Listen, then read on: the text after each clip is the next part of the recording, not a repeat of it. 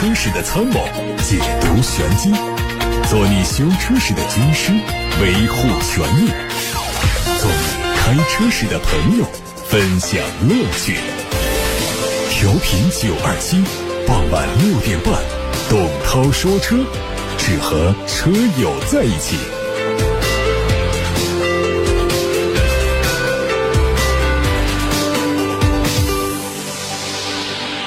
欢迎大家收听今天晚上的董涛说车节目。大家仍然可以把选车用车的话题问题发送到直播间，热线开通八六八六六六六六，打通留言。还有董涛说车和董涛说车 Pro 这两个微信公众号可以留言。关注汽车资讯，乘联会刚刚发布了十月份前三个星期的乘用车市场零售数据。十月一号到二十二号，市场零售总量为一百二十一万辆，同比去年是增长了将近百分之二十，较上个月同期增长了百分之八。今年以来累计零售量是一千六。百四十四万辆，同比去年增长百分之三。这当中，新能源市场的零售量有四十七万辆，同比去年增长百分之四十二，较上月增长百分之四。今年以来累计零售量是五百六十六万辆，同比去年增长了百分之三十四。随着部分明显亮点车型的重新推出，部分车企为了扭转被动趋势，主动调整产品价格来促销。行业的鲶鱼效应对消费的拉动作用持续体现。陈联会表示，四季度是完成全年目标的关键期，促销政策还会持续。十月份也是传统的旺季，但下半月消费势头不如九月下半月，预计总体会延续九月份的走势。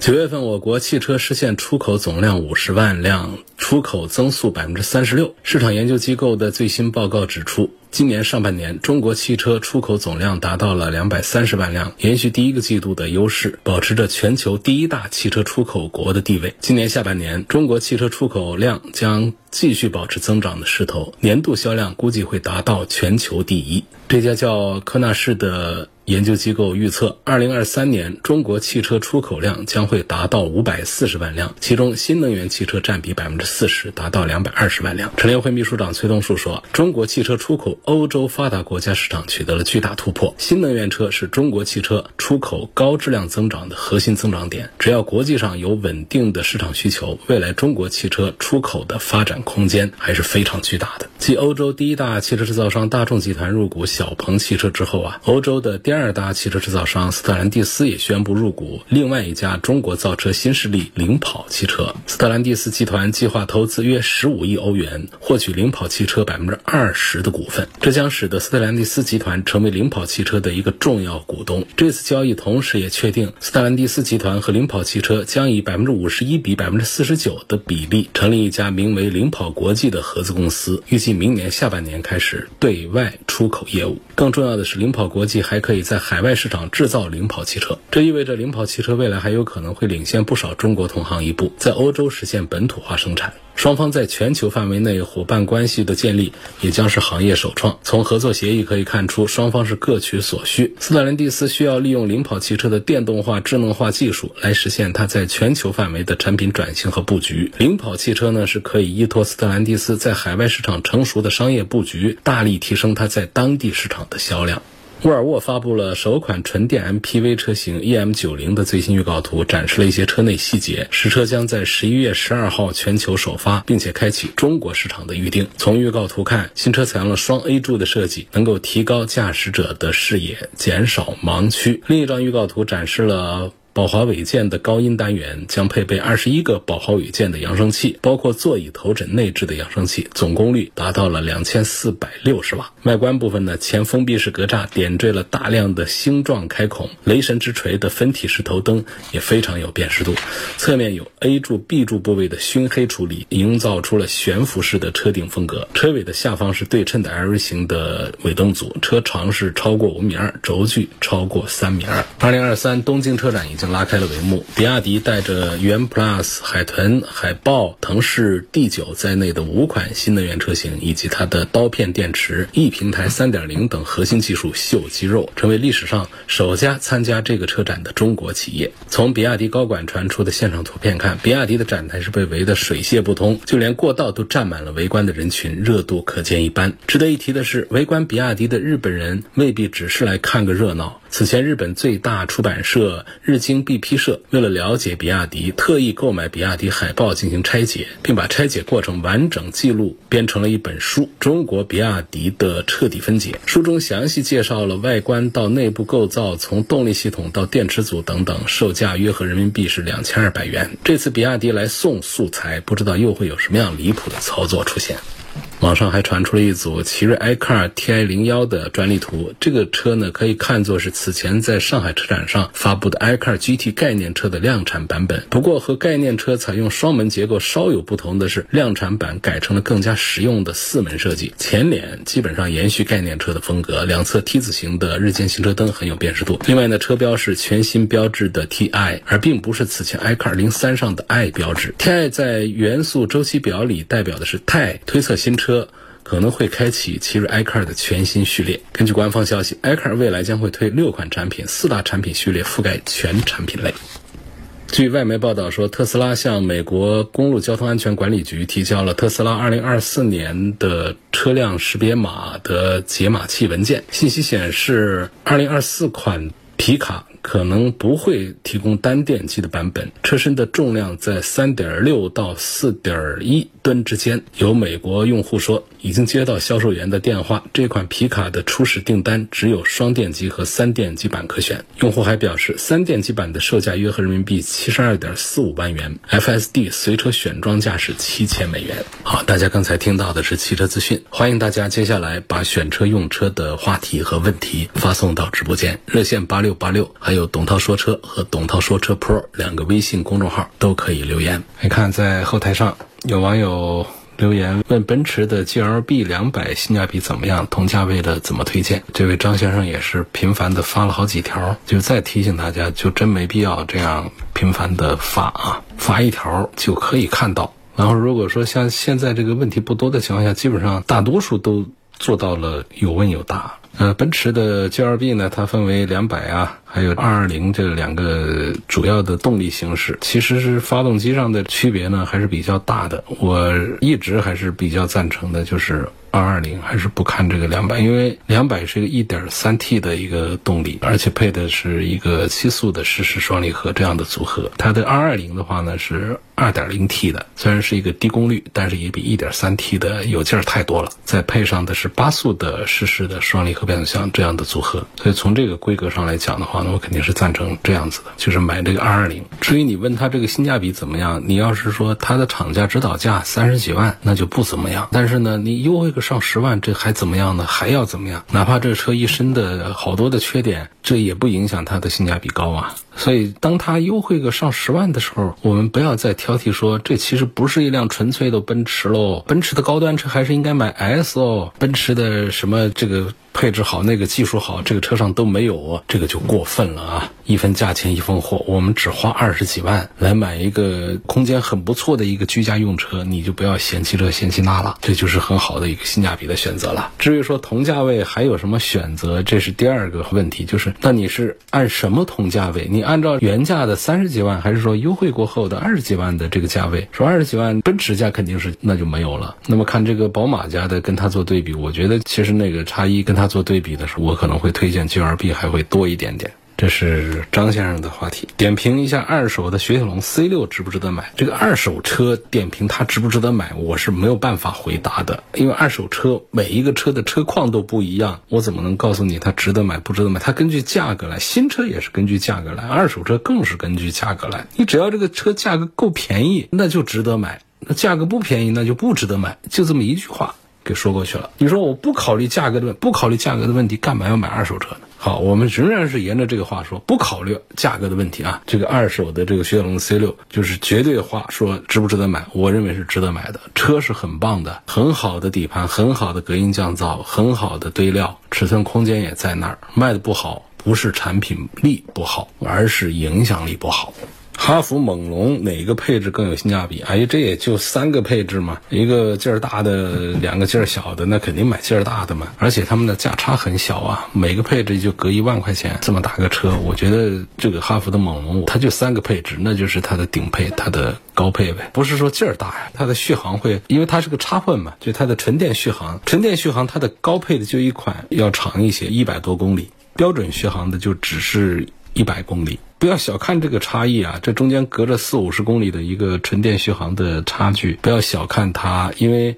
我们之所以买个插电呢，实际上就希望在城市路况下更多的来用电，少用油跑，把它当个电车开。所以它的续航里程本身呢，可能还会根据车况啊、驾驶习惯呐，还有温度啊、路况啊这些情况，它本身还有一些折扣一打。我们总还是希望它能够多开几天再充次电吧，对不对？所以这个一百公里的再几个折一打的话，那就剩不了多少了。一百四十多的，咱们把折扣都给它打喽。还有百把公里呢，那百把公里那够我们在城市里面跑个几天了。就是简单的通勤用的话，跑个几天是没问题吧？所以我赞成这个差价都不大的，隔个万把块钱的话，就买那个高配的去，每一个配置就个万把块钱，三个配置吧。还有问新君越次顶配的静音减震，据网上测评说它比老款差了很多，可我就看中这两项，还可以买了吗？我觉得仍然可以买。老款那也是做的太神经了，那真是有人拿它跟高铁比，开玩笑，它确实是就是美国车，它别的方面也不是太在行。说一个美国车把一个底盘就调的特别的精密啊，把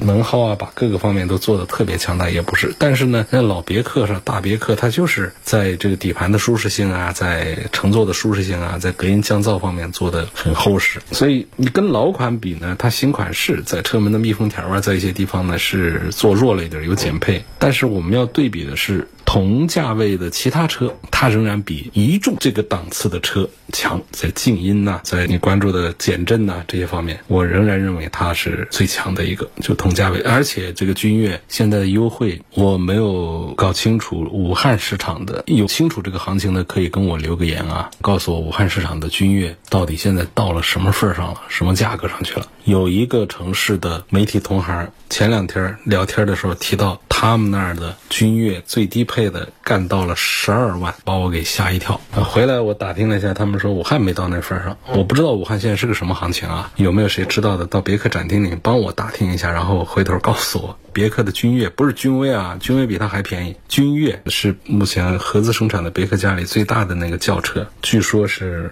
优惠幅度特别的大。下面有个问题说，涛哥好，一款车全国各地价格不同，优惠有的能打得很低，直播间比线下便宜五千了已经，就算加上运费也有几千的价格差。买这种车跟我所在城市的四 S 店买车对比有什么差别吗？另外想问一下，什么叫包牌包税包保险？难道我现场提车的四 S 店是不属于这种吗？包牌就是牌照给你上好，实际上这不是包牌、包税、包保险，而是说包牌照费、税费和保险费，是说包这些费用，是这个意思。你上牌照它有一个基本的费用，这倒便宜啊，几百块钱。包税那购置税可贵了，然后保险保险也贵，实际上这就是一种优惠的一个意思啊。这是包牌、包税、包保险跟解释这样。你四 S 店是不是这种？那看各个四 S 店推的政策嘛。你可以不要他包这些，你直接把裸车价格你打给我嘛。当然，我们最终看这个车上路花了多少钱是最对的。你不要听这说，哎，这车的价格是多少？这蛮唬人的啊！那东家的车价格是十五万，西家的车的价格是十四万，于是你去买十四万的，最后车开回家发现，我天哪，我怎么花了十八万呢？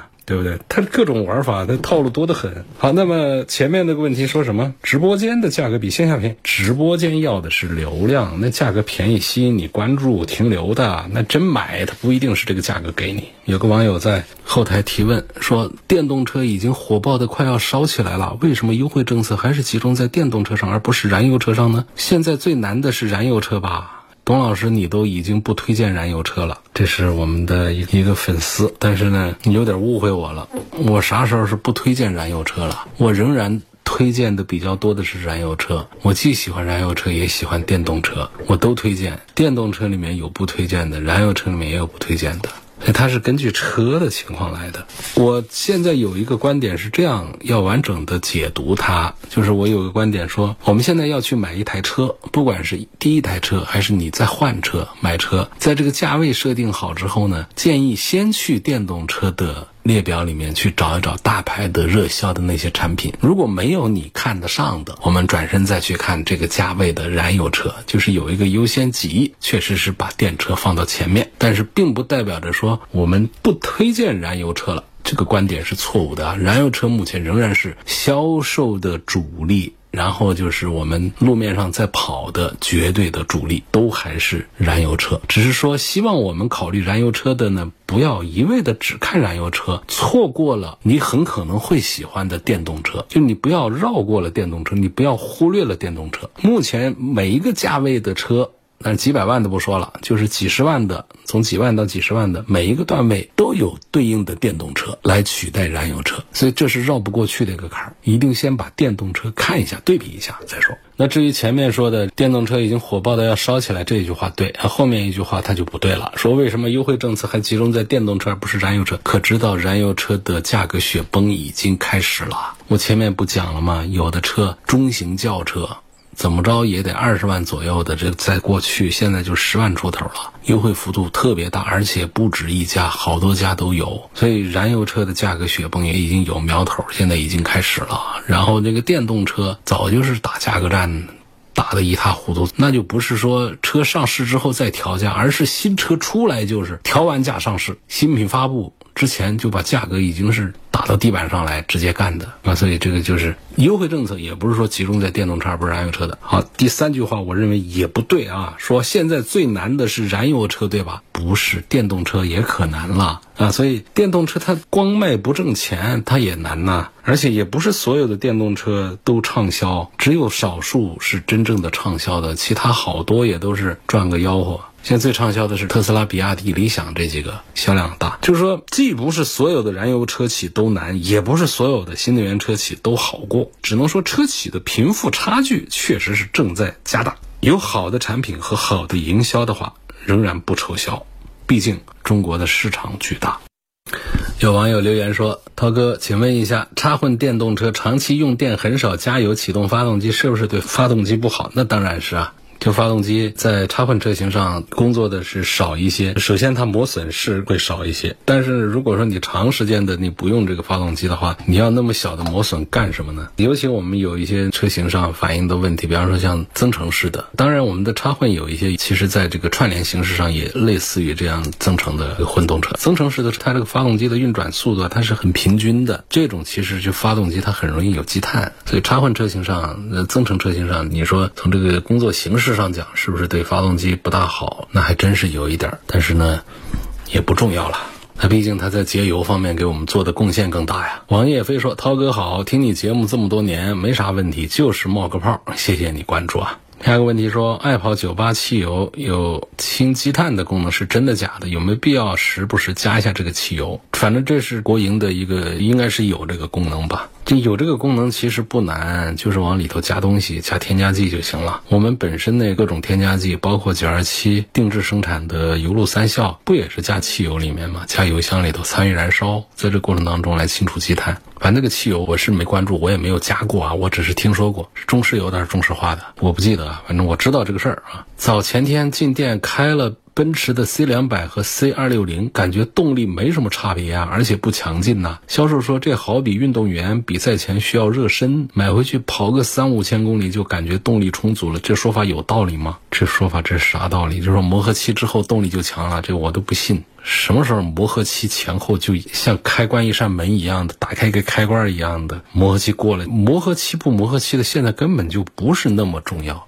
你不在磨合期，你车能跑多快？磨合期主要指的是你不要高转速的拉车。我们现在一个车开报废，谁都没高转速拉过车的转速，没这个事儿。所以他这是看你是外行，他哄你的啊。什么要？比赛前要热身，这真会打比方。这销售啊，坏的很啊。但你确实呢，我看起来你好像也不大内行啊。就是你对比这个 C 两百和 C 二六零，竟然说他们俩动力没啥区别。我天哪，一个两百匹，一个一百多匹，一个提速七秒钟，一个提速九秒钟，这中间的区别。当然啊，就我们试驾车的时候，往往都是中低速。中低速的时候呢，我们平时对比开车不多的，确实对速度不敏感的，是觉得反正车子在移动，那就是说动力都差不多，因为它。它毕竟不是那种高性能的那种车子，提速特别快的那种，就在低速的时候，你油门动一下，车子就唰唰一下下的，一辈子就拍着你往前跑。这种不需要高速，就中低速，就低速起步的时候，你感觉这车动力特别好，呃，那是区别大。因为这本身就是基础动力的，就是车子能够移动就行的，所以这个是七秒多钟，那个是九秒钟，所以它起步的时候，你松开刹车踏板，点着油门往前挪动的时候，包括你跑一点起来，跑个三四十、四五十公里的时候，你不是一个对车的速。度很敏感的一个老驾驶员的话，你确实就体会不出来它动力有多大个区别。其实这是一场误会，那肯定是有，并不是说这一定要到跑高速的时候才可以把动力的后段的劲道把它区别出来的。这话是存在，但是一个提速九秒钟的一百七十匹马力和一个两百多匹马力的七秒钟提速的，那不是要等到高速的，就起步的时候稍内行一点的，在你的右脚这儿就能感觉到，哎呦，这两百匹马力的这还是强一些。问界 M7 大迈，涛哥你怎么看？这个话题是前天还是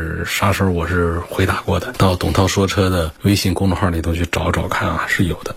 叉 T 五跟 URV 家用舒适耐久哪个好？那就是 URV 了。从舒适性上讲的话，这个 URV 啊，包括那个冠道，它是真舒适，空间好。从舒适的角度讲，凯迪拉克的产品要跟这个本田的 URV 比，比不过啊。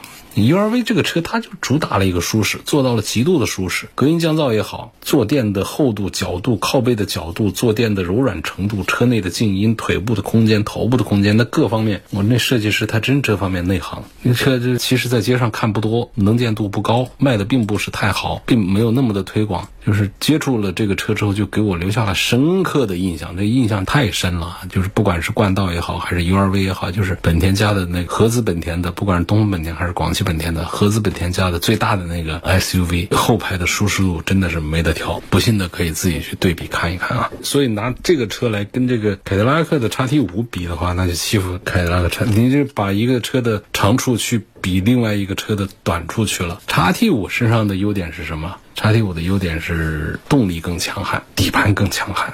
好，差不多，我们今天就到这儿吧。感谢大家收听和参与每天晚上六点半到七点半直播的董涛说车节目。错过收听的，欢迎通过董涛说车的抖音号、视频号、小红书这些平台来找我。目前都是发短视频。王叶飞给我留言说：“涛哥，你啥时候开通抖音直播？就开抖音直播啊，真是要时间。我现在确实是没得时间来搞这个。每天台里的各种事务啊，看我是每天在这上个节目做个主持人，其实我不是一个主持人呐。我台里的各种事儿比这个做节目的事儿要多多了。那工作时间都是各种工作，那不可能开直播。好，我下了节目之后回家去，让我在那儿像我们的有一些博主一样的开两个小时直播，这事儿我不干啊。这回。要休息，我得休息，真休息陪家里人，他不可能那么拼的啊！所以这个抖音的直播还得等等看啥时候再闲一点时候再找找时间来通过抖音的直播来跟大家互动说车。目前大家可以通过董涛说车的抖音号啊、视频号啊、小红书这些平台来看这个录制好的小视频、短视频，比较多的在介绍选车用车方面的一些常识知识，还有避坑啊这方面的一些话题。然后就是。